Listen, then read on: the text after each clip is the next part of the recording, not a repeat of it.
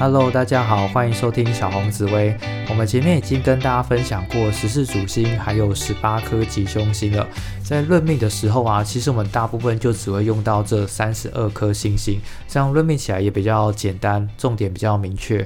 那很多人会问说，剩下的那些小星星到底有什么用途呢？其实我必须说，用途还蛮少的。但是如果大家的求学欲望比较强的话，我还是可以跟大家分享一些，有一些小星星啊，它在论命的时候也是有点好用的。为什么我说有点呢？因为它其实不太影响论命结果。就你不讲，对方还是会觉得你蛮准的。可是你讲出来，大家会觉得，诶，这个蛮有趣的。你可以把它当做是一种笑话嘛，或者闲聊的话题来当做补充就可以了。好，那因为小星星蛮多的，我们总共星球一百零八颗，那扣掉主星跟吉凶星三十二颗，还有七十六颗。那七十六颗可能光是要录 p a r k 讲完，可能要录十几集吧。所以我今天会列二十颗。我自己论命的时候比较会用到小星星来跟大家分享，那大家平常在论命的时候啊，也可以实验看看，然后大家觉得准不准，可以再跟我说哈。好，那我们来看一下哈，我们第一个我会觉得蛮好用的小星星是红鸾跟天喜，好，红鸾跟天喜，大家可以找一下在命盘里面在哪边呢？可能要找蛮久的，因为小星星实在是太多了。我在确切的字啊。红鸾天喜我会列在我影片的，诶，不是影片，这个录音档的说明栏里面，让大家去找一下，因为有时候大家不知道那个字是怎么写的哈。红鸾跟天喜，那为什么我很常会用这一组小星星呢？因为红鸾跟天喜啊，它有一句成语叫“鸾喜之年”，大家应该有听过哈。还有什么“红鸾心动”，它指的就是我们会发生关于结婚好的事情会发生哦。好，那结婚呢？呃，不一定是说走走到这一年就会结婚，因为现在结婚的手手续流程非常的繁琐。以前古人呐都马上说好结了，然后可能下个礼拜、下个月就真的结了。但现在都说好结婚，哎，但是结果变成明年才结婚。所以我比较会论说，走到红鸾跟天喜的这一年啊，你们会讨论到结婚的事情哦。好，例如你们可以决定说好今年结，或是决定明年结，好会有这样的情况。所以红鸾跟天喜那一年是适合结婚的一年。那如果你是单身呢，走红鸾天喜会遇到正缘哦。那遇到正缘，我们就要好好把握一下。你会在那一年啊遇到你夫妻宫的对象。但我必须说，因为现代人很容易可能一年之内有遇到很多个对象，所以他可能会藏在其中一个。例如十个人追你，那其中有一个是你。那个正缘，所以很多人会抱怨说，奇怪，我走红鸾，可是我总没有遇到真命天子。其实你应该有遇到，那只是你被因为十个人追你嘛，你被其他九个给耽误到了。或许对你的正缘，其实你你有遇到，但是你没有喜欢上他哦，所以我们要好好把握一下哦。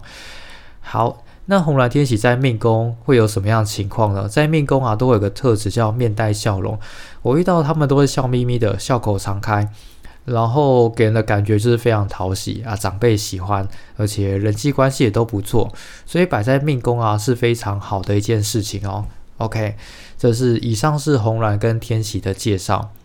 那第二个我会很常用到的叫天厨，这个这个星星我觉得蛮酷的。天厨就是天上的厨师啊，它意思就指的就是真的就是天上的厨师。如果你命宫有天厨啊。你在食物方面的慧根天赋是很惊人的，不一定说你真的一定是当厨师，而是说你有这方面的天赋。例如你吃到一个东西，你真的能够分得出说，呃，这个很好吃，诶，它好吃在哪边，你可以感受得出来。所以你也可以当厨师，也可以当美食评论家，当美食部落客，那或者是你就单纯一个喜欢吃东西的人。所以天厨啊，具有美食的天分哦。好，那我们来看下一个，我比较常用到的是，我讲一个跟刚刚红鸾天喜比较比较有点相似，但会被搞混的，叫天姚跟咸池。好，天姚跟咸池。好，那天姚咸池的话，这两个啊，它叫做桃花是非哦。如果你命宫有一个的话，或者有的人会有两个，你是一个非常活泼的人，你的人际关系非常的好。那有一个特质是，你的异性缘会格外的好。命宫有天姚或闲时，异性缘特别好。然后你的呃说话会比较开放一点点，就是对于异性之间、男女之间的话题比较开放，有时候可能会讲黄色笑话，然后不避讳谈一些比较深入的男女关系。但是我必须说，他必须他是小星星，所以他只会让你具有这样的特质，可是他不会让你的个性真的变成是一个很开放的，有时候就嘴巴讲讲而已。所以像天咬跟咸池这种小星星啊，我比较会去再看一下它的主星什么。如果它主星就是桃花星，例如贪狼加七杀哦，那这个天咬跟咸池啊，就会再把贪狼跟七杀的桃花星系给放大哦。这个时候我才会去论它的影响力。好，那接下来跟大家聊两个我觉得蛮酷的，叫龙池跟凤阁吼。因为龙池跟凤阁这个字听起来就蛮酷的嘛，有雕有龙的池塘温泉池，吼，还有雕有凤的阁楼。那以前呢，你会在这种雕龙雕凤的地方出入，代表说这个是有点有点像饭店的地方。所以命宫有龙石或凤阁的呢，代表你常会出入一些高级场所，或是你身上会有一些比较高贵的呃名牌包、呃钱包，或是名贵的车，会有这样的消费嗜好。好，那因为它是小星星，它不会让你真的其实就变超级有钱人，而是你具有这种有钱人的生活习惯。所以在论命的时候啊，我都会说，哎，你会花一点小钱让自己的生活品质好一点。好，会有这样的事情。那根据我观察，他们的手机啊或者钱包、包包确实会买的比较贵一点点啊，会有这样的习惯。好，接下来跟大家分享一几个我觉得蛮酷的星星，因为其实很多人会在论命的时候问我说：“诶，老师，你觉得我有特殊体质吗？就是灵异体质这一块。”我会去看小星星，有时候主星法比较看不出来。那小星星有哪些有呢？我列举几个哈。第一个是天巫，就是天上的巫师。好，那这个名字应该非常的好懂了。如果你命宫有天巫的话，你就是一个巫师哦。好，呃，第二个是解解神，解神就是解释神明的意思。命宫如果解神的话，你去那种庙里面宫庙的话，常常能够感应到说这个神明给你的跟你沟沟通的感觉。好，所以是有慧根的哈，解神。另外还有像哦阴煞，哦阴煞。阴煞那个阴啊，看起来就很阴险嘛，然后煞就是被煞到，所以有点像卡到阴的感觉。如果命宫有阴煞的话，你很容易会感觉到这个磁场、这个地方的负面能量。然后我还有个感觉是，你也可以感觉到这个人的负面能量是多的，你很容易被别人给影响。例如生气的人、难过的，你会被被他所影响到。好，命宫有阴煞要注意一下。好，还有什么呢？呃，滑盖哈，滑盖。如果大家去搜搜寻 Google 滑盖的话，你会发现 你可能会搜寻到滑盖手机。那所以你要改一下字哦。那个华是指说，呃，中华民国的华。那你会发现，它是以前皇帝在出巡的时候，他们头上不知道有一个有点像帐篷吗？遮雨棚，我也不知道那是什么。总之那个东西叫滑盖。相信如果你有去搜寻到图片，就知道我在讲解什么。那华盖啊，它其实代表跟宗教命理是有关系的哈，还有一种比较灵性的。所以如果命宫有华盖的话，我会说你是比较有慧根的人哦。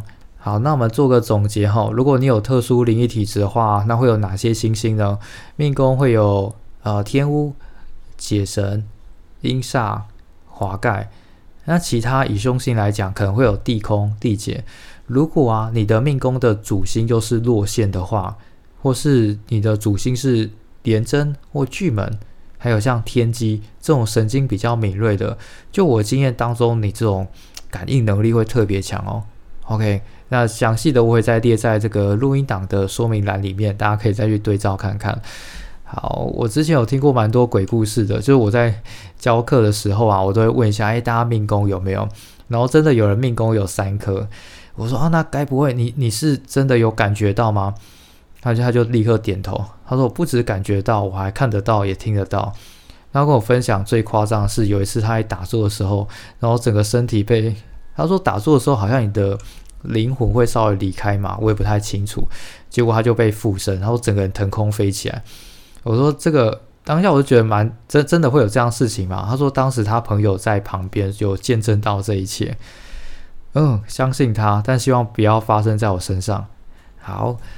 接下来来讲两个超级不重要的小星星好了，嗯，第一个叫天使，好，天使，天使听起来超可爱的吧？那天使会在哪边呢？一定会在你的极恶宫里面哦。好，极恶宫，你会发现每个人极恶宫都有这一颗天使。那因为每个人都有，所以它就显得不是那么重要了，因为都有嘛。那你去论它好坏，好像就没什么差别。好，所以天使听起来很可爱，但论命是不会用到的。另外一个也不会用到叫天商哦。好，天商，天商这颗星啊，一定在大家的仆役宫里面。好，仆役宫里面。好，那你想说这两个星既然都不会用到，干嘛要出现？确实，我有这方面的困惑。不过，呃，在有些有些门派论法，他会去论这个天伤天使，它是比较负面的哦。比方说，我们运势走到天使，你比较容易生病；你运势走到天伤，你可能会有一些被伤害的事情，例如小人会出现啊等等。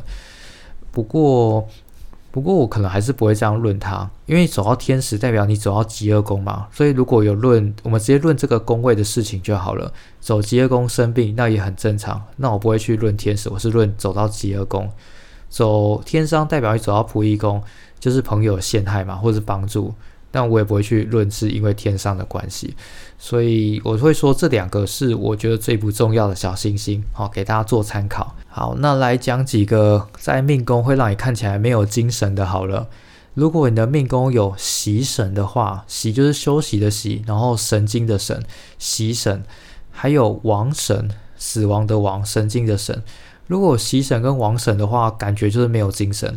呃，精神不集中，看起来有点涣散的感觉。然后命宫如果天哭的话，看起来会哭丧着脸。这个我我的验证几率大概是三分之二左右，有三分之一的人还是他命宫如果主星活泼，他也是活泼的啦。然后三分之二的人，我觉得看起来好像就你不笑没有表情的时候，看起来好像很难过哦。天哭，大家可以再研究看看哈。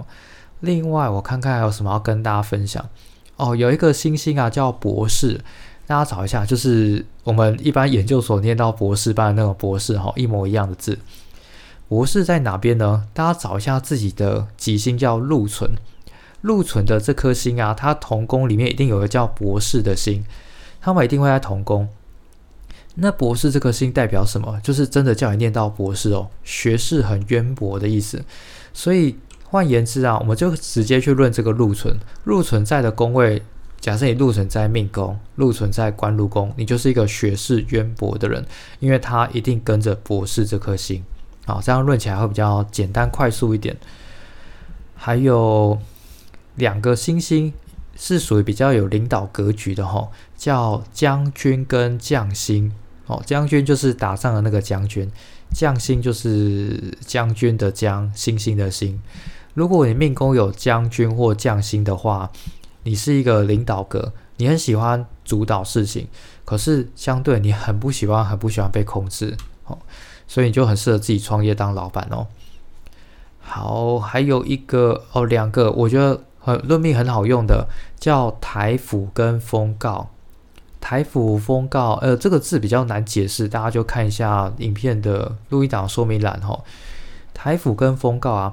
如果在你的命财官签的话，如果你的命财官签有摆着这两颗星星的话，你就是一个容易有名气的人哦。就是你不管做什么事，或是你根本什么事情也没有做，大家就很容易会认识到你。你可能会有些经验是，哎，你走在路上，他说，哎，我知道你，哎，你参加什么活动，他说，哎，我知道，有听说过你。所以命财关键有台府封告啊，你适合做一些需要名气的工作，例如你可能自己创业，你可能是当业务走演艺圈，当政治人物，这个都非常适合你哦。好，那以上这几颗星星啊，是我论命当中比较会用到的。那其他小星星可能也很重要，可是没有小星星没有重要的。其他小星或许也有可以拿来聊天的，但是我觉得比较没有那么特别。我举例，有一些星叫天福嘛，就是有福气的福，然后它会真的会增加你一点小福气。可是因为福气这个东西实在是太笼统了，有时候你讲出来，大家不一定会很有感觉，所以我就不太去用了。因为你用多了这种对方理无法理理解的这种特质的话。呃，会让对方觉得你讲话是比较模糊不具体的啊，你自己可能讲久也会觉得比较比较没有自信。好，还有像一些小星星，我讲一下几个小星星外面可能其他门派会很常用到的。好了，有一个大家应该会听过，是叫大号，就是消耗的那个号。大号它其实有点像破军的感觉，因为破军也是主号嘛，所以大号它会代表我们失去东西的意思。